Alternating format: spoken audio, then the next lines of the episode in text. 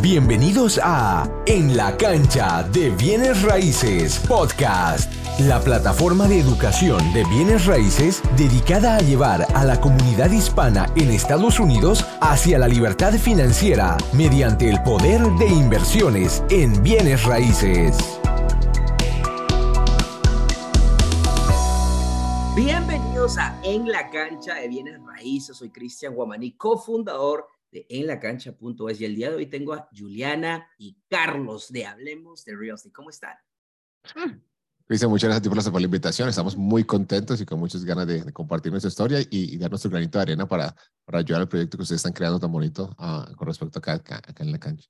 Sí, felices, honrados por la invitación y súper, súper, súper eh, emocionados de poder compartir con ustedes y con toda la gente en la cancha.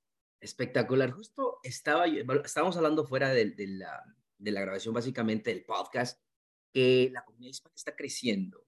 Y con eso eh, la necesidad de información de alto valor, de líderes, de expertos de habla hispana para acomodar esa demanda, eh, es obvio que está en crecimiento. Y a mí me encanta ver líderes enseñando, trabajando en buena fe en diferentes partes de Estados Unidos, pero ustedes están en Nueva York. Me encantaría, y es una de las cosas que quería hacer, es eh, presentarles a la audiencia de la cancha, porque creo que muchas personas tenemos muchos miembros de New York, New Jersey, y me encantaría que ellos conozcan su historia eh, de su primer trato y también qué es lo que están haciendo el día de hoy para ver cómo, cómo podemos posiblemente colaborar y cómo nuestra comunidad puede conocerlos ustedes. Tengo mucha curiosidad yo personalmente, si me pueden comentar un poquito de su historia, de dónde son, cómo llegaron al mundo de bienes raíces. Digo, hay veces, eh, ¿cuándo les picó el mosquito de bienes raíces, no?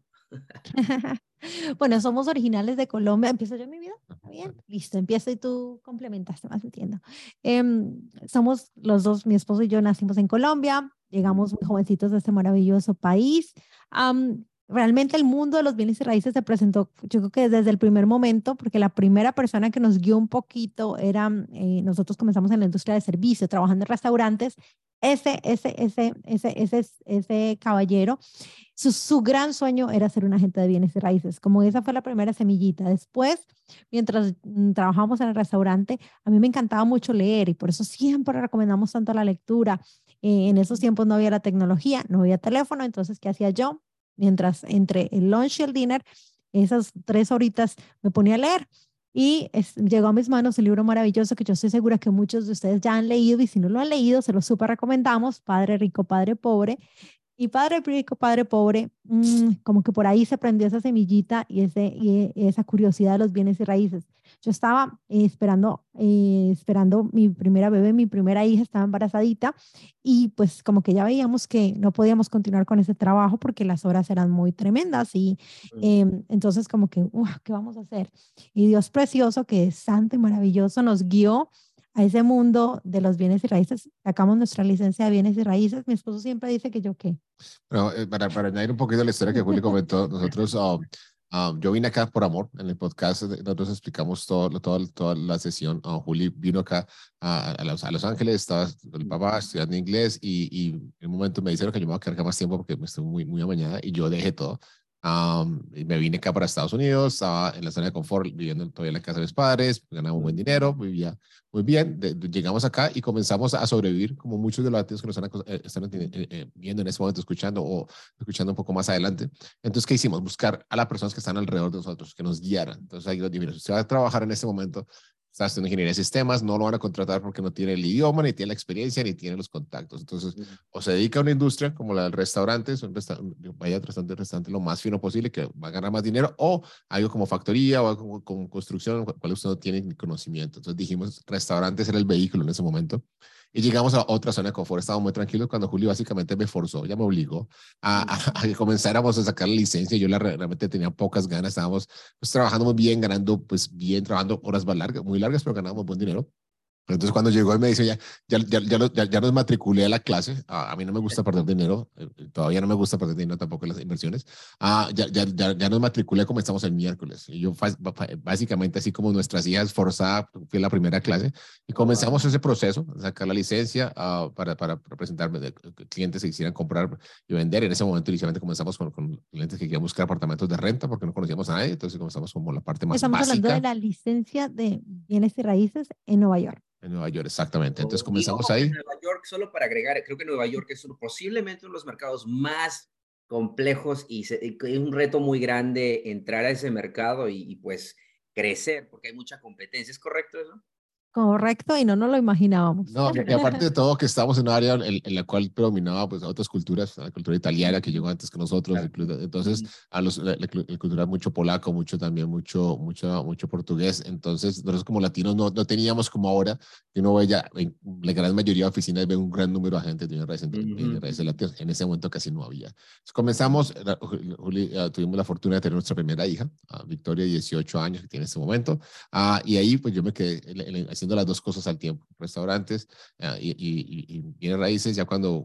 Perdón, y eso es algo importantísimo, porque en muchas ocasiones creemos y también nos ocurre a nosotros como inversionistas, ay no, con, la primer, con el primer negocio que haga, el primer trato, yo me voy a volver millonario, ya me dedico de cabeza. Nosotros, mi esposo se mantuvo eh, porque el, el, el trabajo que realmente pagaba las cuenticas y pagaba la renta, o, eh, bueno, en ese momento teníamos un mortgage de un, de un co-op, eh, eh, pagaba el mortgage y nos daba de comer, era el trabajo del restaurante, porque tomó tiempo construir su trabajo, su, su, su um, ¿cómo se dice? Su clientela y realmente empezar a, generar estas comisiones. Entonces, en muchas ocasiones cuando estamos, vamos, tras un sueño, es importante darnos cuenta que ese trabajo que nos está generando el pan de día a día, hay que mantenerlo. Vamos a mantener nuestro sueño, hay que mantenerlo durante un tiempo, no, no amargarnos de que, ay, yo detesto eso, no, hacerlo con, con amor, con cariño, con, buen, con buena gana y el tiempo suficiente para poder ya soltarlo cuando nos dediquemos de, de lleno a las bienes y raíces.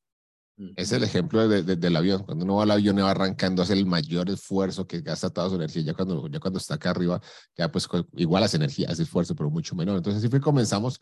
Julio ya en el 2006 eh, volvió a la industria. Entonces estamos haciendo realmente los dos. Nos dimos cuenta que había la necesidad de hacer la parte de las hipotecas en español. Nos terminamos traduciendo toda la documentación. Entonces dijimos, vamos a, a, a, dividirnos. No paciencia para mostrar 20 propiedades. vamos, a, a, dividirnos y a compenetrarnos. Entonces yo comencé a hacer todo lo que tenía que ver la parte de las hipotecas y Julio siguió haciendo la parte, la parte de, de, de, de, venta. Y entonces en ese momento ofrecíamos el servicio de que dábamos la guía en la parte de la hipoteca con la, la, parte de, raíces, muy bien todo, el mercado se cae en el 2008-2009 y ahí fue cuando comenzamos a darnos cuenta que teníamos que, que comenzar a, diversificar, no, podíamos poner todos los huevos en una sola basqueta porque estábamos en la industria los dos y comenzamos más adelante, te continuaba la historia. Sí.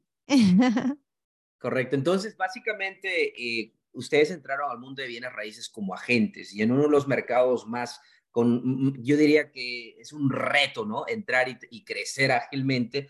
Eh, ¿Cómo pasó su primer trato? ¿Qué ocurrió? ¿Cómo? Porque ahí generaron, igual que yo, ustedes comenzaron como agente, pero generaron ingreso y ese dinero tenían que diversificar.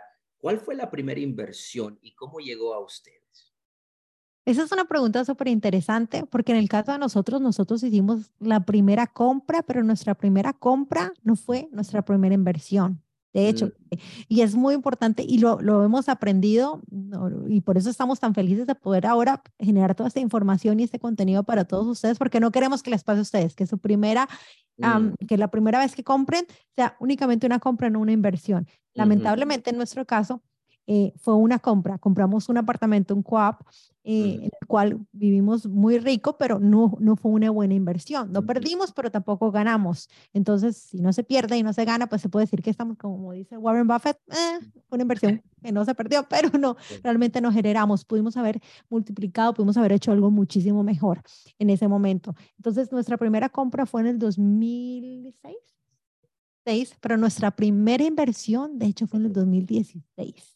Okay. Diez años después, tengan en cuenta, queridos amigos de la cancha, nosotros éramos expertos en bienes y raíces y nos tomó y vinimos a hacer nuestra primera inversión en el 2016, cuando ya hicimos este chip mental, gloria a Dios, después de ver ciertos factores se presentaron, nuestro Dios celestial, Padre Bello, nos guió y, nos, y empezamos realmente desde el 2016 a invertir. Mm, ahora, eh, curiosidad, eh, estaban en New York ¿En qué mercado fue este trato? Porque creo que en Nueva York está todo extremadamente caro comparado a otros mercados de Estados Unidos. ¿Dónde y cómo encontraron el primer trato? Claro que sí. Entonces, nosotros inicialmente vivíamos en, el estado de Nueva York. Um, vivimos, no vivimos todavía en el estado de Nueva York. Um, por ahora. Pero entonces, entonces uh, estábamos, eh, Importantísimo, cuando uno siempre toma la decisión de, de comprar, hay que ver cuál es, cuál es la razón. Nosotros decidimos comprar ese primer apartamento porque donde vivíamos, una casa multifamiliar, uh -huh. uh, el, el, dueño de la casa, un italiano, me dice, ¿sabes qué? Ustedes son esquinos fantásticos, Juli pintó el apartamento maravilloso, más hermoso que cuando lo encontramos, pero uh -huh. mi, mi, hijo se va a casa y necesito el apartamento. Ahí fue cuando teníamos la necesidad de dónde vamos a vivir, Juli está embarazada. Entonces, en ese momento, la mente corta que traíamos, que traía yo, pues, de, de, de, de, los enseña que hay que trabajar fuerte, uh -huh. que los bancos no son los amigos de nosotros, de nosotros que aquí que, que, hay que hacerlo aquí en este país es muy difícil. Tenemos que ir a, comprar un apartamento. ¿Por qué? Porque es lo más, más barato, lo más barato para, para el presupuesto que tenemos.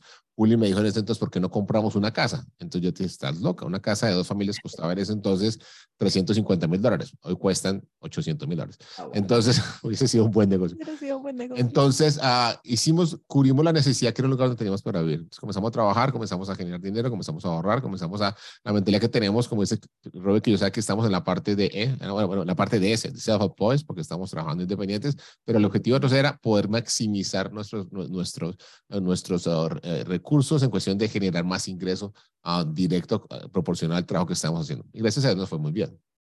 debido a cuestiones de, la, de, la parte de, de, salud mía, yo tuve cáncer en el 2012, después, después tuve 15, 12 cirugías en el cerebro, de 12 a 15 de, en el 2015 al 2017, todo eso nos, dio, nos, nos, puso a pensar, ok, ¿qué vamos a hacer nosotros si desafortunadamente no puedo trabajar más o si me pasa algo? Ahí fue cuando pensamos en el 2016, bueno, antes del 2016, necesitamos mm. comenzar a invertir, invertir algo que, que, que, reemplace nuestro salario. Entonces, otra vez la necesidad fue la que generó la, la, la solución. Si no hubiese pasado eso, pues probablemente hubiésemos ido invirtiendo en alguna vez, uh, pero, en ese, pero, pero cuando vimos así la necesidad, igual como cuando necesitamos buscar lugar de vivir porque nos, nos están diciendo que tienen uh -huh. que ir, y pensamos que tenemos que ir en una semana, cuando en realidad no era así, pero pensamos que tenemos que irnos rápido, así, nos, así sucedió. Entonces en ese momento dijimos, ¿qué, qué debemos hacer?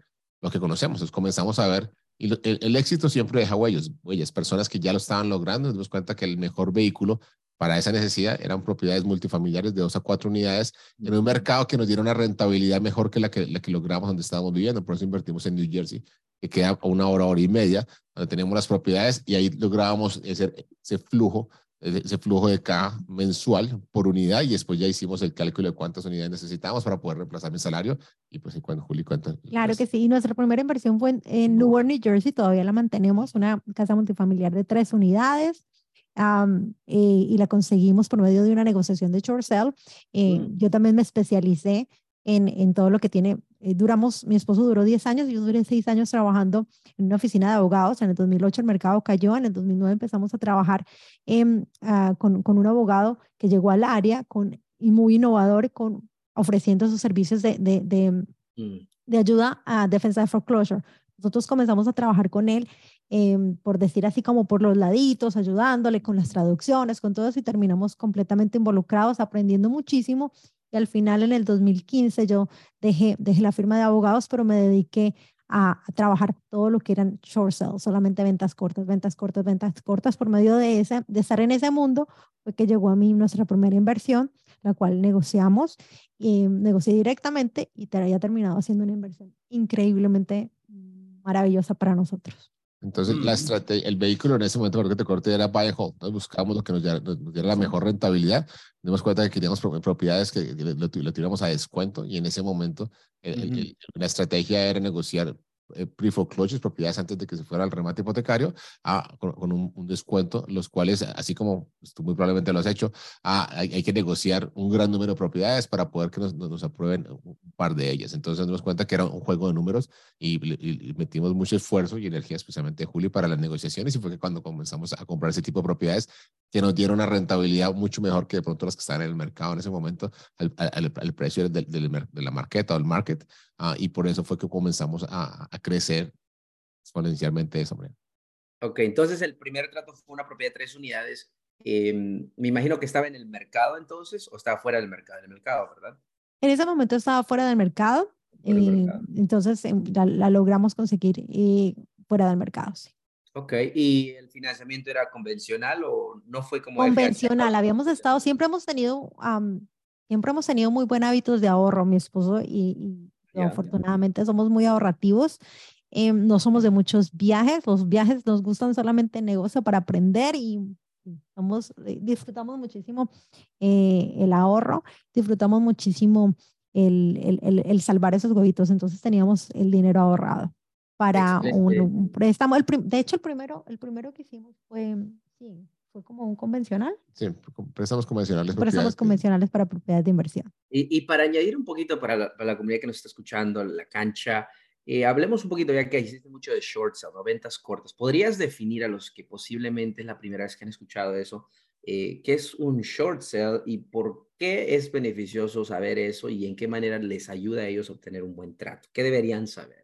Claro que sí, son una propiedad que está en short sale, es una propiedad en la que el dueño de la casa, y la mayoría de las veces ha dejado de pagar su hipoteca, entonces la deuda eh, pues sigue, sigue subiendo, pero la propiedad en esos tiempos, estamos hablando que em, en el Estamos hablando de, momentos en el que el mercado, los precios habían bajado tanto que mm. las hipotecas, el mortgage, el balance total eh, no alcanzaba a cubrir si la propiedad se vendía regularmente. Entonces mm. necesitaba lo que le llaman un short, una aprobación del banco para un mm. perdón del balance restante. Eso es algo increíble. Los dueños de esa propiedad en particular, para que los números estemos, los tengamos más o menos en mente, habían comprado esa propiedad en el 2005, 2005-2006 por cerca de 450 mil dólares.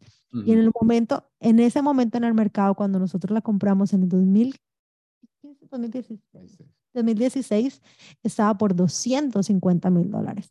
200 mil dólares menos y, eh, de, lo que, de lo que el mortgage original, la deuda estaba. Entonces eso requiere una aprobación del banco y los bancos estaban haciendo lo estaban haciendo en esos momentos. Todavía se hace, todavía se, eh, pero no es tan común ahora con los precios tan elevados.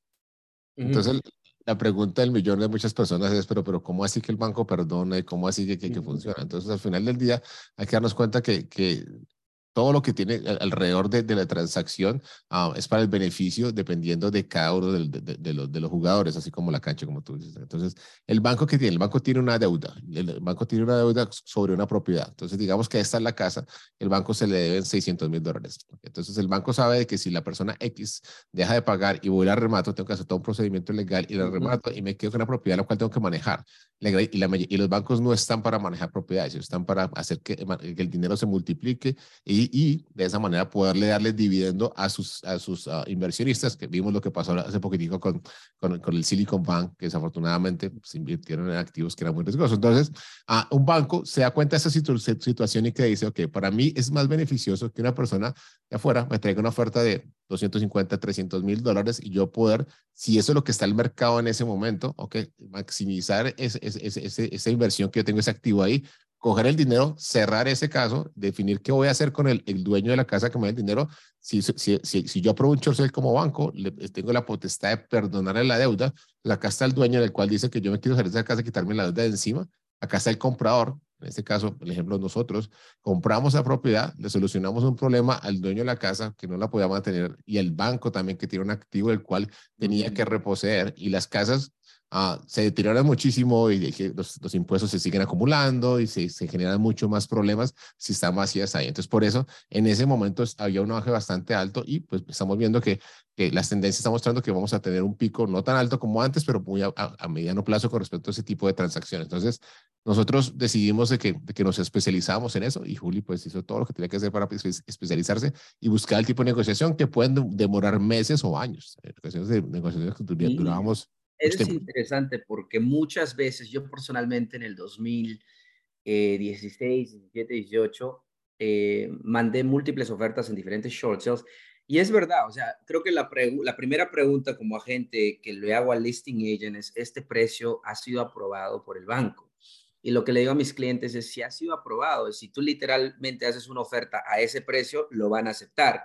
Pero si el banco no ha aprobado ese precio, va a ir, y la manera que le explico es, va a ir, de, persona a persona y puede demorarse la aprobación un mes, dos, tres meses, seis meses, un año, posiblemente seis meses o cuatro meses, no, no se sabe, pero es posible que le acepte esa oferta baja, lo contraoferte o le niegue, ¿no? Obviamente siempre va a tener sus días de inspección, pero he tenido casos en el cual lo han aceptado cuatro o seis meses después y han agarrado un buen trato a mis clientes, tanto así que lo asignan a otro inversionista y ganan sus 10, 20 mil dólares. Entonces, ¿Qué consejitos, uh, Juliana, tú que, has, tú que has trabajado mucho con, con short sale y con abogados de ese sentido, ¿qué, ¿cuál ha sido tu experiencia en el sentido de, de agarrar tratos con short sales? ¿Qué, consejos eh, podías comentar aquí a la comunidad en la cancha sobre, sobre short sales? ¿Cómo podemos agarrar buenos tratos con short sales? Lo que ocurre con los short sales es que es súper interesante ver la evolución que tuvieron. Y, los, y, la, fue, fue increíble porque yo empecé a hacer short sales desde hace wow, mucho tiempo. De hecho, aunque no los hice en los mejores tiempos, que los mejores tiempos fueron 2010, 2011, es que era increíble, por poco, o sea, el banco, por poco, el, banco le pagaba, obviamente, relocation al dueño de casa y, pagan las comisiones 6% completico y en ocasiones también daban hasta extra, llevaban gastos de cierre, eso era una maravilla, ellos por poco le ponían un moñito a la casa y te la entregaban. Costo-beneficio, se da cuenta que, que, le salía mejor hacer eso que por ese Era muchísimo más fácil negociar. En sí el precio era más demorado el proceso, pero ya después llegó un momento en que, en que ellos ya eh, utilizaron herramientas, estaba Equator y estaban diferentes plataformas que ayudaban a que fuera muchísimo más fácil y el, el proceso en sí, el streamline de, de revisión. Eh, en sí, la, clave es la paciencia, hay que tener mucha paciencia eh, porque, es, porque realmente muchas personas se desesperan, es agotador, se requiere muchísimo seguimiento, es importantísimo que la persona que esté negociando el short sale sea una persona experta y haga su trabajo con diligencia porque hay que, se requiere mucha, mucha perseverancia. Eh, con los bancos es, hay, hay que enviar la misma documentación, hay que enviar los mismos papeles múltiple, muchísimas veces, multiple times, y hay gente que se desespera.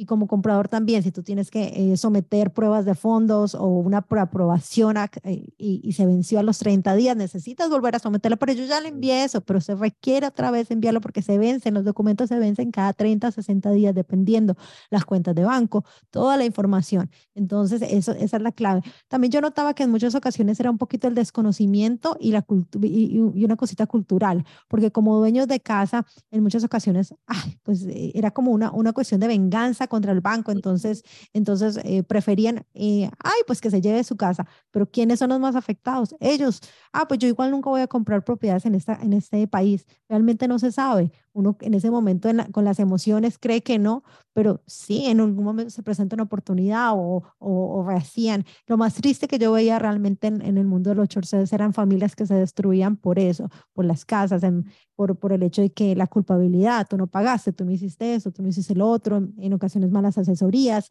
entonces diversas cosas.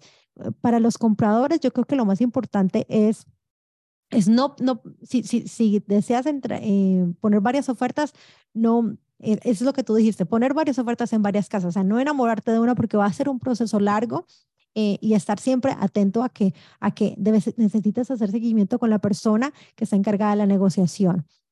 Una persona que está encargada de la negociación, como los short toman tanto tiempo, a veces uno tiende a dejarlo en el baúl ahí. En cambio, mm. si, si como comprador estás pendiente y estás haciendo un seguimiento, no a una cosa, pues porque si ya cosas te le vas a sacar el mal genio a la persona, a la gente, pero sí un seguimiento respetuoso y, constante cada dos semanas, eh, un, un, un, texto, un email o una llamadita, mira cómo va, tienes alguna información, necesitas algo de mí, eso ayuda muchísimo, muchísimo, muchísimo. Em, yo creo que eso sería clave. Y, y, también de pronto eh, la clave, la clave de todo el chorcel todos lo sabemos, es el momento en que el appraisal del banco va a mirar la propiedad. Esa pues es la clave total. Yo como agente lo que más hacía era, obviamente, tener lo que hacemos todos en una empresa regular, tener los comps listos, ah, pero también tenía una, una, también tenía como una, una lista de reparaciones y costos. Eso ayudaba muchísimo, en, mm. eh, mostrarle todo eso y poder señalarle a la empresa para que, para que eso, eso que la, para que eso que la empresa la nota y le envía al banco sea lo mismo que yo estoy enviando en el paquete de aplicación de short sale completo. Que, mm, por lo general, en el paquete de short pues uno envía toda esa, esa información. Yo también tomaba fotos de todos los daños y, y, básicamente documentaba todo lo necesario. La mayoría de las veces ya al final de, de la época de short sales, cuando, cuando se requiere, en la etapa final, cuando se requiere de alguna manera renegociar ese precio, porque casi siempre es un, tú empiezas con un precio y el banco te hace una, contra, una, una, una contraoferta y entonces uno hace una contraoferta, entonces se, se, negocia un poquito. Si me permites bien rápido ahí, la recomendación mía para los compradores es hacer lo que están haciendo acá ahora, educarse. Ah, yo creo que el, el, éxito de esta industria es evolucionar en la industria, más no intentar hacer todo al tiempo. Afortunadamente todo el mundo quiere hacer fix and flip, buy and hold, ahora, que están escuchando short sell, short sell, después quieren hacer Airbnb, quieren hacer short term rentals, eh, quieren hacer uh, storage, uh, todo a la vez y no terminan haciendo nada. Entonces, primero, educarse, saber que en el caso, si van a hacer short sell, cuáles son los pros y los contras, entender el proceso en sí, entender de que hay un dueño de casa, una familia que está viviendo ahí, que está, está pasando en ocasiones su duelo y toma un tiempo, hay que ver en qué momento vamos a entrar. Si la persona está recién demandada, demandada el, es como cuando te botan en la piscina, lo primero que vas a hacer es intentar nadar para salirte, entonces vas intentar buscar una solución. Entonces, en ese momento muy probablemente no va a querer negociar, pero cuando está avanzando un poco más el tiempo, el proceso ya está un poco más avanzado, ya están un poquito más flexibles para negociar. Entonces hay que, hay que entender el proceso en sí, hay que prepararse uh, y hay que, hay que saber obviamente estar haciendo esas relaciones que toman tiempo. Es como cuando tú vas a un evento, uh, tú no te vuelves amiguísimo de, de, de, de un día para otro, toma tiempo crear esas relaciones. Um, y lo más importante es de que la gente siempre dice tan de buenas, por ejemplo, los clientes de, de, de, de Christian, de que compraron barato, no, es que la preparación se encontró con la oportunidad, ahí es cuando decimos que tenemos suerte. Entonces, es eso, es, darnos cuenta que esto es, una, esto es una maratón más que una carrera de 100 metros. El que se quiera hacer rico de 30 días, desafortunadamente termina perdiendo el dinero muy rápido. Ah, entonces, lo primero es educarse y saber exactamente, conocer muy bien la estrategia. Esta es una de ellas, o fue una en la cual nos, nos fue muy bien, gracias a Dios, pero evolucionamos a lo que estamos haciendo ahora. Entonces, darnos cuenta de que y también hay muchas cosas que nos podemos quedar aquí toda la noche hablando acerca del, estado del mercado, tenemos que darnos cuenta cómo, es, cómo, en qué se encuentra en ese momento, cómo está la parte de la economía y todo eso tenemos que analizarlo y entenderlo. Y si no, mentores o, pues, personas como tú, ah, para que nos den la guía, nos demos cuenta en qué momento debemos meternos uh, para tratar de minimizar el riesgo, que toda inversión tiene riesgo. el, el, éxito de nosotros como inversionistas es intentar minimizar ese riesgo.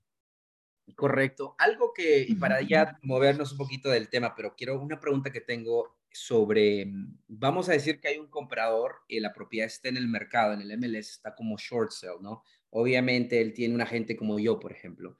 Em, si el dueño obviamente no puede pagar y no puede vender y está en el proceso del short sale, eso significa de que el agente o el dueño, hay una persona tercera negociando con el banco on behalf o del lado del dueño, ¿correcto? O usualmente es el listing agent. ¿Es raro ver eso o, es un abogado usualmente el que hace el, maneja esa negociación con el banco?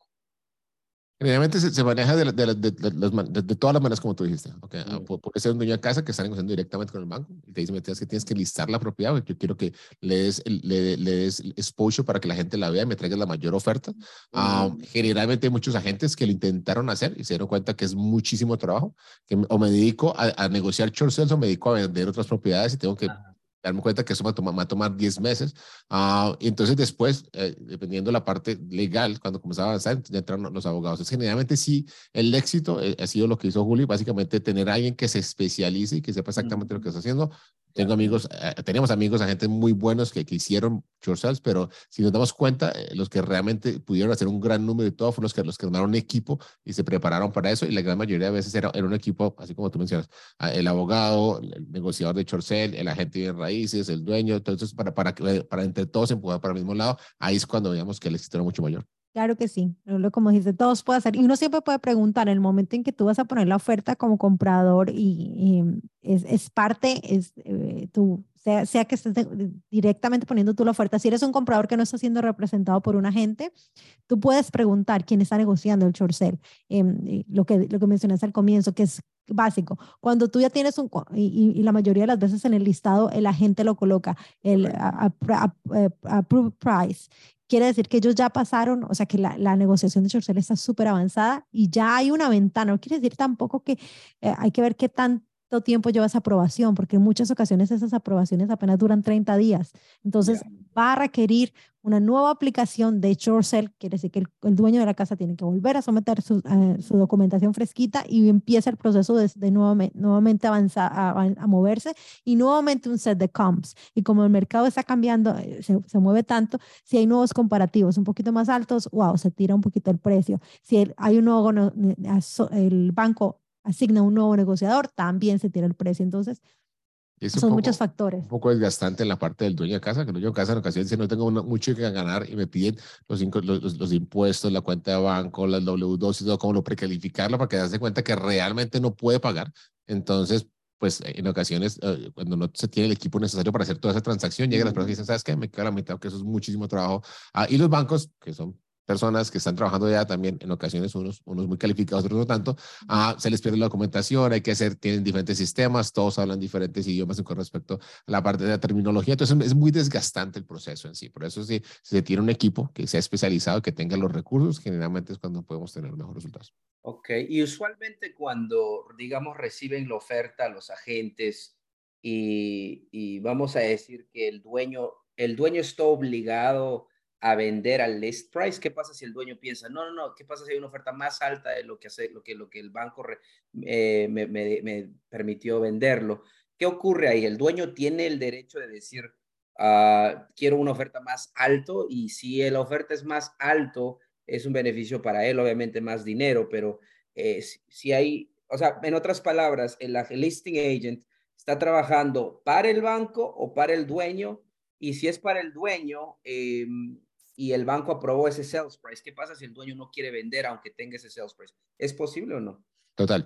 Ah, el, el, dueño de la casa sigue teniendo la potestad hasta que el banco, hasta que tenga el, el, el nombre de él, la escritura, y el banco no mm. remate la propiedad. Entonces ellos siempre, como dueños, siempre tenemos la, la, la, potestad de, elegir con quién nos vamos como dueños, si, estamos en proceso de short sale, queremos la mayor oferta porque queremos la posibilidad de tener el mejor, la mejor posibilidad para terminar ese short sale y lograr que, que, se nos solucione. Tuvimos ocasiones que la oferta venía tan alta que ya no terminaba siendo un short sale, sino una venta regular. ¿Por qué? Porque el mercado estaba creciendo, estaba subiendo en ese momento. La gente hizo que perfecto, entonces me ahorré la marca de short sale en mi reporte de crédito. Eso ha ah, pasado en casi todas las últimas transacciones. De hecho, que eh, eh, ya no empezaron como short sale. Se supone que es un short sale porque los clientes llevan sin pagar años, estamos hablando sin pagar hipoteca, años, pero aún así las propiedades han subido tanto de precio que ya no, no, no dejaron de ser short sale. Exacto, entonces eh, para resumirte la pregunta, si el dueño sí tiene la potestad de elegir aceptar la oferta, obviamente que es para su mejor beneficio aceptar la mayor oferta con los mejores términos. Y eso tú lo sabes bien cada vez que representas a un cliente. No quiere decir que la mayor oferta, si es una mayor oferta con un préstamo que no está muy bien precalificado, que tiene un montón de concesiones versus un 25% de pronto de cuota inicial de, de un inversionista, un poquito más más, por, más abajo, pero estamos una seguridad un poco mayor que vamos a cerrar. Al final del día, si no cerramos, no tenemos negocio. Entonces, el dueño decide, pues, cuál es la oferta más fuerte para presentar al banco para poder terminar esa transacción y pasar su capítulo y seguir adelante. Algo importante que, que es importante mencionar, que hay como un mito que dice, ay, no, los bancos siempre prefieren cash. Entonces, eh, eh, hubo un tiempo al, al, comienzo, de hecho, los short sí tenían una mayor preferencia por las ofertas en efectivo. Eh, entonces, pero ya eh, al final, y estamos hablando actualmente, para nada. Ellos, de hecho, hay ciertas propiedades que dependiendo del préstamo, todo es dependiendo del préstamo, ni siquiera la propiedad, todo depende del préstamo, el préstamo original, quién es, qué tipo de préstamo era, quiénes son los inversionistas que son los que van a tomar la decisión, los inversionistas dueños de, ese mortgage que van a tomar la decisión, porque en muchas ocasiones hay préstamos que requieren que el, el que lo compre sea un, un first time home buyer. Entonces es increíble. Tiene que ser un first time home buyer o al menos tiene que tener la posibilidad que eh, durante tantos meses o tantas semanas el first, eh, sea para un first time home buyer, no para inversión. Entonces hay cositas de que... Entonces los bancos, fueron, los bancos fueron evolucionando como fuimos evolucionando nosotros. Al principio era deme lo que tengan. Después cuando se cuenta, no sabes a estructurar un poco, un, poco mejor. Uh, hubo eh, noticias con respecto a que los bancos también tuvieron su, su, su, problema, su boom de tantas demandas, que los, los, abogados que no saben qué hacer con ella y todo, por eso pues malos, malos registros, eh, eh, demandas hechas de una manera incorrecta y por eso pues se cayeron un montón. Pero entonces los bancos dijeron que ya nos dimos cuenta que hay mucho inversionista que está comprando y yo, yo definitivamente quiero uh, por el tipo de préstamo con Julio dice yo quiero proteger que sean dueños de casa, entonces quiero los primeros 30, 45 días solamente ofrezca la que tenga pues, personas que tengan que vayan a vivir ahí, que tengan un préstamo de residencia principal. Y así no conseguimos una oferta atractiva, entonces ahí se la abrimos a quien la quiera ofrecer. Entonces, ah, y también también había muchos préstamos que tenían seguros, tenían como el PMA o el LMI, eso también teníamos que negociar, teníamos préstamos con segundo y tercer préstamos. Entonces eran varias cosas que que, que, que, que suenan muy chévere decir, ok, la, la casa eh, estaban 500 las deudas, me la vendieron 250, 300, pero eso fue después de haber hecho todo un proceso como una maratón para poder solucionar el problema. Y generalmente la gran mayoría de personas que estaban no pagando las casas tenían también otro tipo de deuda que estaban entrando como gravámenes en la Claro, y, y, una pregunta ahora, si el, si el banco básicamente pone, no le pone presión al dueño de casa para aceptar una oferta con tal que tenga el mínimo, por ejemplo, eh, como te digo, el banco, el dueño no ha pagado por meses. Entonces, ¿a qué nivel el banco le pone presión al dueño y le dice, mira, tienes hasta esta fecha y si no funciona eso, vamos a hacer foreclosure? ¿O es que los bancos son extraordinariamente flexibles con el short No, no son extraordinariamente flexibles y sí ponen mucha presión. Y de hecho, yo creo que ponen tanta presión que en muchas ocasiones esa es la razón por la que la gente termina yéndose a Los enloquecían con las llamadas. Es eh, llamadas sin parar. Entonces la gente eh, sí, sí, sí se sentía agobiada, eh, mandan muchísima correspondencia y dan un tiempo, dan un tiempo eh, para, para que la gente lo resuelva. De hecho, nos pasó también en varias ocasiones que sometíamos toda la aplicación de Chorcel y la gente terminaba recibiendo, era una oferta de modificación. Entonces, era mm. súper bonito. Mucha gente creerá, ay, no, pero ¿cómo así que a mí me ponía súper feliz cuando de una aplicación salía una, una posibilidad para que el dueño se quedara con su casa si ellos la querían. Entonces, sí, varios de ellos la se podían quedarse. Sí. Ok, entonces de esa manera, eh, generalmente hablando como inversionista, si hay un short sale, el punto de motivación del dueño sería en el día, en términos generales, el día 20, 25, y si lo, yo le llamo al listing agent y le digo, ¿este precio ha sido aprobado, sí o no? Me dice, eh, sí, yo le puedo preguntar cuándo fue aprobado este precio y de esa manera me da una idea, 15, 20 días, 25 días, y hasta le puedo preguntar si él sabe, eh, no hay alguna expiración, cuándo es la expiración de esta aprobación. Son preguntas claves que estoy como absorbiendo, ¿es verdad? Ah, sí, claro. Yo, diría que, que, el, punto, eh, vamos a entrar un poco en términos un poco más, más, más, más, uh, más uh, ¿cómo se diría? Más uh, profesionales. Uh ese, técnico, sí, eso no es un consejo legal, anyway. Uh, pero generalmente, cuando la propiedad tenga, tiene una, una cosa que se llama un, final judgment, ahí es cuando ya automáticamente está como la carrera, así como cuando usted está jugando un partido de fútbol y ya estamos en los últimos 15 minutos, últimos, ya ahí. Entonces, generalmente, cuando ya tiene un final judgment, cuando comienza todo a, a, andarse mucho más rápido. Ya sabemos que ahí para allá el banco está a puertas de poner una fecha de venta, entonces ahí es cuando sería ideal negociar mucho antes, ¿ok? Pero generalmente ahí es cuando, cuando como que se, se pone todo como que así los, equipos que, que mandan todo, todo, todos los delanteros y todas las defensas allá y hasta el arquero se vaya a cabecear, generalmente es cuando ya, cuando ya tienen un veredicto final en contra ellos. Y ese es un punto súper importante porque en muchas ocasiones los dueños de casa están esperando y esperando y esperando y esperando y esperan tanto que terminan quedándose sin tiempo porque el final judgment llega y llega a una fecha de venta muy rápido y después de que ya haya una fecha de venta, la mayoría de las veces los bancos están muy poco interesados ya muy poco motivados para aceptar porque no hay más tiempo, dicen. Y, ahora, y cada vez, eh, en especial nosotros que negociamos en New Jersey, eh, dependiendo también de, de ellos ya en New Jersey dan ya 30 días. El dueño de casa tiene 30 días para pedir algo que se llama un statutory adjournment, que, que le permite extender 30 días, pero los bancos ya no dicen, no negociamos si no hay, si no hay 31 días en un momento. Eh, tienen que tener 31 días la aprobación, o sea, todo el paquete completo y haberse aprobado 31 días. Entonces, cada vez se fue complicando para todos aquellos dueños de casa que ya tienen fechas de venta o están al final.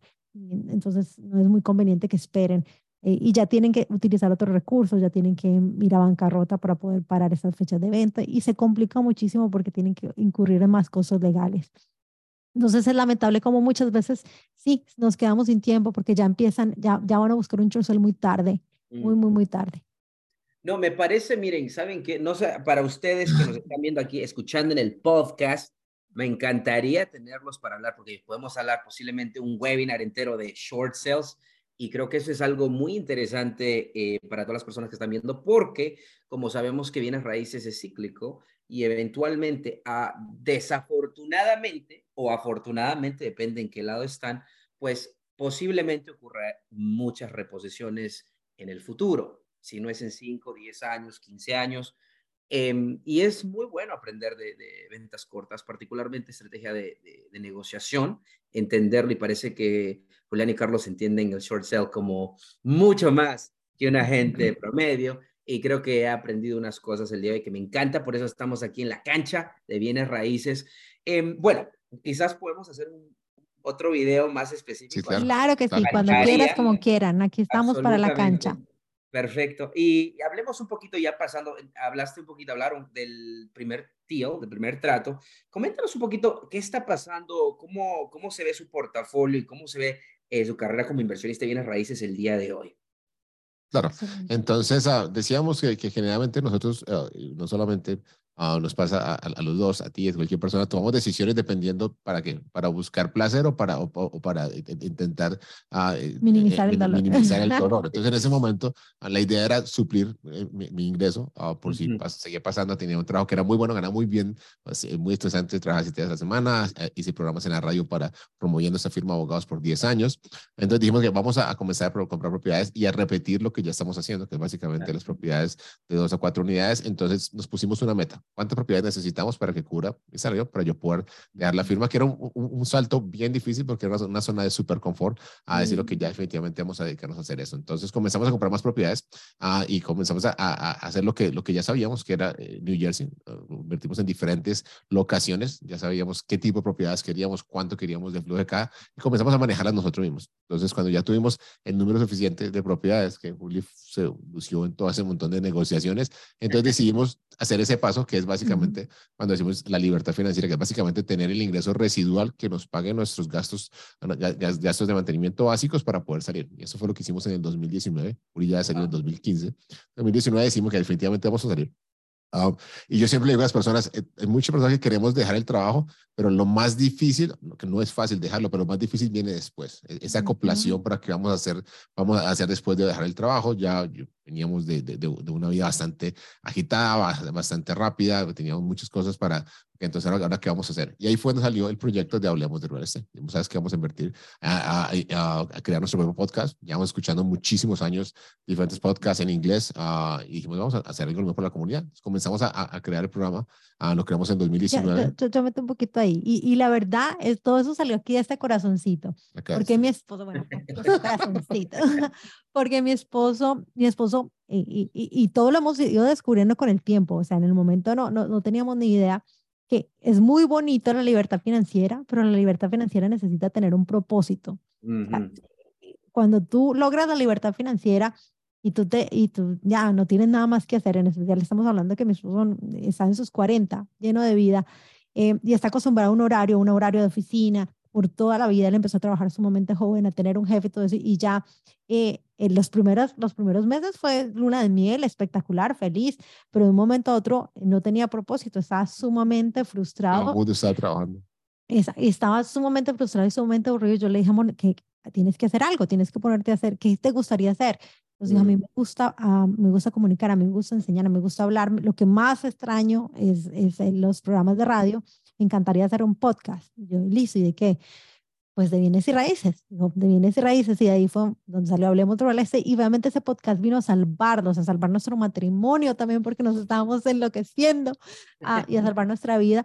Y, de, de, verdad, cuando nace del corazón para, para uno querer compartir, ese era el propósito. Nosotros no pensábamos en mentorías, clases, nada, simplemente era contar y expresar. Bueno, y por eso todos los primeros shows, ustedes van a, nuestro canal de YouTube que se llama Hablemos de Real y todos los primeros shows sale él contando y me dice, ¿qué? Pues yo, empieza a contar tu historia, empieza eh, eh, todo, uno, dos, tres, cuatro, un montón y después, ahora voy a hacer entrevistas y tú vas a ser, ser mi primera entrevistada. Y yo de amor, de verdad le dije que sí, porque yo era, tenía pánico ahora las cámaras.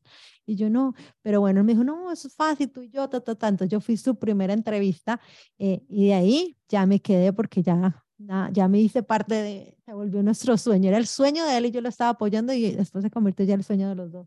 comenzamos a entrevistar personas de, de la industria a nivel local y a nivel nacional pero lo hacíamos acá, teníamos el estudio, yo lo teníamos en el, tercer piso, entonces los traíamos acá, Julio les hacía once, bueno, merienda. Ese día él estaba feliz. Merienda, ta, ta, yo siempre como andaba de payo todo el tiempo en la corbata, yo me, me, quité la corbata para estos, para los programas hace, recientemente, siempre pues, que no la corbata por 10 años, entonces me sentía muy cómodo, y pues yo lo asociaba que en la parte profesional, entonces hacíamos programas acá, ah, traíamos a personas, a muchas personas que están en eventos en Nueva York, yo los, los había conocido, los, los, los, los recogía a la ciudad, los traía para acá, grabábamos, todo el mundo feliz, papá, papá, y llegó la pandemia. Le dije, ¿cómo vamos a grabar si la pandemia llegó? Entonces comenzamos a hacer programas diarios uh, de lunes a viernes. nosotros dos hablando, pues estamos en la casa y comenzamos a, las personas a sentirse más cómodas a hacer grabaciones como esta, como de Zoom, y comenzamos a, a seguir teniendo invitados, a, crear diferentes cosas. Las personas comenzaron a preguntarnos, ok, ¿cómo podemos invertir? Teníamos llamadas hasta de horas explicándoles y, y todo. Y después nos dimos cuenta de que, de que obviamente, como manejamos nuestras propias propiedades, ah, que el mercado estaba subiendo uh, y tuvimos varias situaciones en las cuales eh, se nos tienen los inquilinos, teníamos que hacer renovaciones, queríamos arrendarlas y nos damos cuenta que no estábamos logrando los inquilinos que queríamos o, el, el, monto de dinero. Entonces le dije a Juli, ¿por qué no vendemos esta propiedad? Entonces, ¿cuánto crees que vale? Yo creo que vale esto. Y cuando la pusimos en el mercado se fue por mucho más y yo dije, wow. Este chico robándose la ideas. Yo fui la que le dije a él, ¿por qué no la vendemos? ok, alguno dijo, ¿por qué la vendemos? Yo dije. Terminamos vendiéndola a muy buen precio. Ah, entonces, en ese momento ah, hay una estrategia que se llama, eh, eh, o una, una, una, forma que se llama el 1031 Exchange, que es básicamente comprar vender la propiedad, poner el, dinero eh, en, en, una, en una compañía que se encarga de mantener el dinero mientras uno identifica otra propiedad y así uno, uno, uno lo que hace es de que difiere el pago de los taxes de ganancia, los, capital gain taxes, los, los, taxes de ganancia sobre capital. Nosotros no quisimos hacer eso. Dijimos, no, vamos a comprar caro para vender. Va a vender caro para comprar caro. Vamos, miramos si no conseguíamos ninguna propiedad que realmente los números funcionaran. Y todavía tenemos una mente, una mente para algo muy local. Entonces dijimos, mira, nos fue muy bien, gracias a Dios, vamos a vender y vamos a pagar los taxes común y corriente. Ah, durante todo ese proceso, uh, cuando Julio dice que la estaba viendo loca, entonces uh, tuve la oportunidad de ir a un evento de Bigger Packets en, en, New Orleans y conocí un, un grupo, un mastermind que se llama Gobandas y, y, y, me metí a ese mastermind y, y, eso básicamente cambió la vida de, de, de, abrir la visión. Nos expuso a las inversiones en, apartamentos, en complejos de apartamentos, a, a, los bonos de depreciation, un montón de cosas que, de beneficios taxables que utilizan ese tipo de personas que invierten en grandes números y que les da la oportunidad de utilizar herramientas para, como el expresidente uh, Trump, si entra en la política, que, que, que, le reduce su, su, su, obligación uh, taxable hasta inclusive llegar a cero. Entonces dijimos, eh, por ahí es. Entonces comenzamos a invertir a eh, eh, pasivamente en conjuntos de apartamentos. La primera inversión fue un conjunto de 56 unidades en, en Waco, Texas. Uh, dijimos, bueno, por acá es, entonces eh, vamos a hacerlo. Entonces comenzamos a, hacer la transición de propiedad, las, propiedades pequeñas que se han valorizado y hacerlo, dijimos, queremos hacerlo de una manera activa. Entonces fuimos, fuimos a un mastermind de propiedades multifamiliares, vamos a estudiar, a hacer, hacerlo más pasivamente en otras posiciones y después dijimos vamos a hacer, hacerlo de una manera activa. Ah, entonces comenzamos a, a hacer, co, en inglés se llama el co-GP, somos como parte del grupo gestor uh, y, y, en eso llevamos los últimos años y, y, esa es básicamente la transición que hemos hecho. Con respecto a, todavía tenemos un parte del portafolio de propiedades pequeñas porque nos generan muy buena rentabilidad, pero hemos estado vendiendo y hemos estado transfiriendo y tenemos inversiones de esa manera en, en, pues, en las, que, las que hemos hecho en Texas, en Luisiana, en la Florida, uh, tanto por forma pasiva como en la forma activa. Exactamente. Entonces comenzaron como propiedades pequeñas multifamiliares y ahora están haciendo complejos, ya sea asociándose o también dirigiendo pasiva o activamente. Me encanta porque una de las cosas con las inversiones a largo plazo es que, pues obviamente el flujo de dinero cubre los gastos de operación, la hipoteca y crea, nos, nos produce el cash flow y a largo plazo, pues sabemos que viene a raíces, la renta particularmente sube eh, y con eso sube nuestro, lo que llamamos ingreso operativo neto y el cap rate y las valorizaciones, etcétera. Que por cierto, eh, también ese es otro webinar que podemos hacer de propiedades multifamiliares, particularmente de, uh, de sindicación, cuando estamos eh, comprando algo en conjunto. Y, siempre me gusta decirlo en mis videos, no sé si lo han escuchado, pero yo, nuestra visión, tenemos de que en un día no muy lejano, los edificios más altos de Nueva York, de California y de Washington, D.C., un grupo de hispanos serán dueños, ¿no? Y tendrán un, apellido hispano o un grupo de hispanos creando, será dueño de estos edificios. Y creo que comienza con eso, colaboración, pero más que importante, creo que comienza con la educación, ¿no? Educación constante, porque hoy día podemos comprar la casita a los que nos están escuchando, pero el día de mañana, 5, 10, 15, 20 años, puede ser el complejo de 300 unidades o el edificio de 30, 40, 50 millones en conjunto con otros inversionistas educados y trabajando en buena fe. Me parece fenomenal la historia, cómo ustedes tienen esa pasión de educar, esa pasión de, dar. Comparto eso con ustedes, total, eh, el impacto positivo a nuestra comunidad hispana. Y, pues no, creo que el, tiempo se voló, porque hablamos mucho de espero que eh, la audiencia se lleve mucha información y yo personalmente pienso que hay mucho que, que hablar y colaborar en el futuro, pero ¿qué les podrían decir al, a nuestra, a la comunidad o a las personas, porque pueden escuchar personas fuera de la comunidad o en la comunidad de la cancha, que están comenzando y decimos que están en la banca, aprendiendo, educándose, calentando, para que se metan goles en la cancha y a raíces. Muchos de ellos tienen el temor. Eh, no sé si se acuerdan, pero cuando originalmente compraron su primera propiedad de inversión y ahorraron su capital y van a poner el capital, hay un cierto nivel de temor. Esto va a funcionar, no va a funcionar, vamos a perder, no vamos a generar ingreso. ¿Qué les podrían decir? ¿Qué consejos podrían dar a las personas que están comenzando el día de hoy y está lanzándose en su primer proyecto? Claro que sí. Uh, utilizando el ejemplo de, los equipos de fútbol, um, estar en la cancha uh, estar en la banca, perdón, es importantísimo, porque estar en la banca podemos darnos cuenta cómo, están jugando los que están adentro, podemos prepararnos, ¿ok? Y podernos poner a punto para, para entrar cuando nos toque.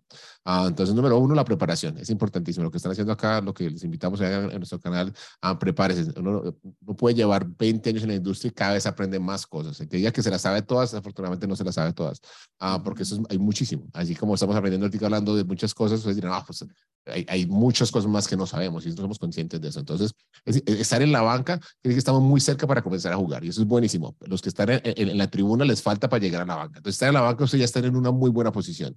Segundo, uh, eso toma, toma tiempo, y lo ideal es darnos cuenta de que tenemos que determinar por qué queremos comenzar a invertir. Queremos, tenemos que tener una meta, una meta que, que, que, nos, que nos haga levantar las mañanas. ¿okay? En el caso de nosotros era okay, buscar lugar para vivir inicialmente y después para, para cubrir nuestro ingreso, el ingreso para poder salir. Tenemos una, una meta, en el caso tuyo, el, millón de, de, de latinos inversionistas de de raíces. Entonces, si no tenemos esa meta fuerte, desafortunadamente no lo vamos a hacer. Tercero, no compararnos con, con, con, con, la carrera de otras personas. Si te escuchan y te dirán, Cristian, no, pero Cristian ya tiene todo ese montón de años y eso va a esos, eventos que hace de cientos de personas. Eh, escuché a Carlos y a Juliana que dicen que invierten en cuántos estados y yo compro una casita de, de una, de una, una, de una familia, dos familias en, en Nueva York, en Maryland, en Illinois, en donde sea. No, no, no, yo nunca lo voy a hacer. No, la, la, la, la, compra más importante y la más difícil es la primera. Ese primer paso es el más difícil, ¿ok? Ah, y en la primera no vamos a ser ricos, ¿ok? Pero si lentamente comenzamos a crecer uh, y, y comenzamos a subir la escalera, entonces ahí vamos a, a comenzar a llegar a lo, a, al éxito. Yo creo que ese es uno de los mayores eh, retos, tanto en la comunidad latina, uh, en la parte normal como en la parte de inversión, que nos comparamos eh, con las carreras de otras personas. Es como una escalera. Nos, estamos en el escalón primero y vemos a alguien en el 20 y decimos, ah, que quisiera estar allá pero esa persona también arrancó por el primero y, lentamente fue subiendo. Entonces yo creo que es eso, saber que estamos todos corriendo una carrera diferente, uh, que todo lo podemos hacer, que no todos tenemos que hacerlo de la misma manera, uh, pero sí requiere esfuerzo y preparación. Entonces yo les invitaría a que, a, a que, a que hagan eso y en el caso de nosotros, eh, que, que, se, que se unan. La, unión de fuerzas es importante. Si ustedes están casados, unir a la esposa, a la esposa, a novios, hermanos, primos, que se, que, se puedan unir fuerza y dos jalan más que uno. Y, y generalmente cuando la cosa se pone difícil, uno ayuda a levantar al otro. Exactamente, ahí iba a ahondar era en eso, hablar a todas aquellas parejas y, en, y, a todas esas mujeres, porque yo sé que no solamente algunas puede que no estén ahorita emparejadas, pero se están asociando, pero están lanzándose. Las mujeres tenemos un sexto sentido maravilloso. Entonces, los hombres tienen unas habilidades, o sea, Dios nos hizo perfectos y, y, y, nos hizo precisamente para que trabajemos en equipo, en pareja si se puede, o en una sociedad. Eh, entonces, continuar desarrollando nuestras habilidades, cogiendo confianza. En muchas ocasiones a las esposas apoyar esos sueños de los esposos yo, no, yo, yo siento que es importante. Puede que si en ese momento no estás completamente apasionada porque nos, nos llegan muchísimas eh, personas eh, eh, que quisieran, ay, qué rico como ustedes dos lo hacen juntos, ay, qué rico como ustedes dos. Clave del éxito es que nosotros todo lo que hacemos juntos, o sea, si nos lanzamos en algo, eh, sea que las negociaciones, sea que yo, yo, le decía, o sea, yo voy a hacer lo mejor posible, pero si sale, chévere, y si no sale, también. Cuando ganamos, ganamos juntos, cuando perdemos, aprendemos los dos. No nos echamos el ay, si hubieras hecho eso, si no hubieras hecho eso. Si en vez de comprar el apartamento, hubiéramos comprado la casa de familias, como yo te dije. Entonces, es, es importante eso, saber que estamos, cada uno tiene un proceso que vamos, podemos avanzar junticos. Eh, si la esposa en ese momento no es tan apasionada o no está tan interesada o no, no, no es tan amante, en ese momento los bienes raíces no importa. Ah, si se puede llevar a un evento, en los de la cancha, puede que eh, en ese momento al principio no entiendas, y mujer, puede que al principio no entiendas, puede que ahorita tú no entiendas, tú no te imaginas lo que me costó a mí aprender de chorcear, al principio eso era otro idioma, pero poquito a poco, si tú estás rodeada, vas, a, acompañas a tu esposo, acompañas a tu novio, acompañas a tu hermano, acompañas a tu primo, a quien sea que esté, y, y, te acercas y empiezas a conversar y a escuchar, puede que en el primer evento no entiendas, pero ya en el segundo vas a entender un poquito más, ya en el tercer evento un poquitito más, y poco a poco vas a empezar y, vas, y en un momento vas a volverte fan o enamorada de lo que es esta industria, que es una industria maravillosa que va a dar la libertad financiera para que tu esposo pueda compartir más tiempo con tus hijos, para que ustedes puedan tener más tiempo de calidad, porque al fin y al cabo eso es la libertad financiera. La libertad financiera te permite tener tiempo, comprar tiempo para lo que tú quieras hacer y construir. Pues esa yo creo que sería el mensaje para las mujeres. Total. Absolutamente. No, me parece fenomenal. Juliana, Carlos, bueno, estamos al final. ¿Cómo nuestra audiencia le conoce a ustedes en social media? ¿Cómo lo, se quiere contactar con ustedes? ¿Cuál es la mejor manera de, contactarse con ustedes? Claro que sí. Bueno, nosotros tenemos un canal de YouTube que se llama Hablemos de Real Estate. Es canal de YouTube podcast, así como, como, como, como el que están ustedes escuchando en ese momento. Ahí por lo general dirigimos que es como el primer paso, el mejor paso como para que conozcan de nosotros. También van a conocer de nuestras hijas, que es algo que nos apasiona muchísimo ver que nuestras hijas ya están completamente comprometidas con, con, con, Hablemos de Real Estate y comparten y abren sus corazoncitos también. Eh, entonces van a encontrar también programas con ellas. Mm, Hablemos de Real Estate, es Real Estate, Familia y Finanzas. So, nosotros tenemos programas acerca de esos tres temas. Nos apasionan los bienes y raíces, pero también nos apasiona la familia y también nos apasiona mucho las finanzas. Son nuestros temas eh, que, que, varían. Tenemos muchas entrevistas, están en inglés y en español, y tenemos en este momento más de 300 episodios. So, los invitamos a que nos chequen el canal, a que nos sigan, a que se suscriban se llama Hablemos de Real Estate. En nuestras páginas sociales en Instagram somos muy activos, en especial yo, mi esposo también. Eh, eh, me pueden buscar como Juliana Estrada Nueva York, eh, mi esposo también Carlos Amaya Nueva York, y Hablemos de Real Estate está en Facebook. Nosotros hacemos programas y si quieres comentar. Sí, claro que sí. generalmente hacemos programas dependiendo, generalmente hacemos mínimo dos, tres programas por semana. Ah, y les invitamos a que vean de todos. Tenemos ahí las diferentes, las diferentes listas y tenemos, uh, hacemos nosotros para hablar temas como este. Hablamos, hemos hablado de, de short sales, hemos hablado de FHA, hemos hablado de muchísimos temas de, tipo, de diferentes tipos de inversión. Y también tenemos muchas, muchas entrevistas en, en español eh, inicialmente y también tenemos un par en inglés. Y la parte importante de las entrevistas es que van a encontrar personas como ustedes. Van a encontrar personas que vienen de Perú, personas que vienen de Colombia, que de, Argentina, de Venezuela, de México, de toda Sudamérica. Nada más nos falta Paraguay. Creo que tenemos Chile, ya tenemos Uruguay también. Y si hay un inversionista en la cancha de Paraguay, nos encantaría entrevistarlo. Ah, y algo muy importante que le quería hacer, Rayo, que estamos un poco corto de tiempo, Cristian, es de que ah, todos pasamos por los mismos, los mismos retos, todos, independientemente, si ustedes ven a Gran Cardón, ven a Brandon Turner, ven a todos, a todos ellos, no hemos tenido la oportunidad de tener a, Grant Cardone, pero tuvimos a Brandon Turner, tuvimos, tuvimos a, Michael Blank, a muchísimos de Bigger Packets y todos nos dicen lo mismo. Dicen, nos costó muchísimo comenzar, ah, nos dio muchísimo, muchísimo susto al principio, no sabemos lo que estamos haciendo, nos quemamos, invertimos mal, aprendimos y poco a poco seguimos adelante ah, y, logramos el, el resultado, los éxitos que se encuentran en este momento. Entonces, todas las personas que ustedes ven afuera, que lo están haciendo como tú, y me gustó muchísimo lo que dijiste inicialmente de corazón, que lo están realmente, ahí que están diciendo las cosas, los estragos, que no todo es bonito, en ocasiones las cosas se complican, se ponen un poco complicadas. Entonces, por eso les invitamos a que, que, visiten el canal y vean los diferentes recursos, especialmente si a usted le gustan las, las, historias, las entrevistas son muy buenas, así como, como Cristian ha hecho un excelente trabajo. Los, los, invitados. Está en nuestro podcast. Exacto, Cristian está, también los Cristian Eduardo están en nuestro Exacto, entonces ah, es importante eso, darnos cuenta de que, de que aprendemos con la, con la experiencia de otras personas. Entonces, es, nuestra pasión, nos encanta hacerlo y, invitamos y esperamos que a ustedes también les, les, pueda gustar y nos, nos mandaron un comentario cómo les parece. Excelente. Bueno, Juliana, Carlos, muchas gracias por estar aquí. Pues haremos una colaboración en el futuro para short sales y posiblemente sindicación. Muchas gracias, Juliana, Carlos. Y audiencia, acuérdense de siempre estar actuales y futuros inversionistas en la cancha de bienes raíces.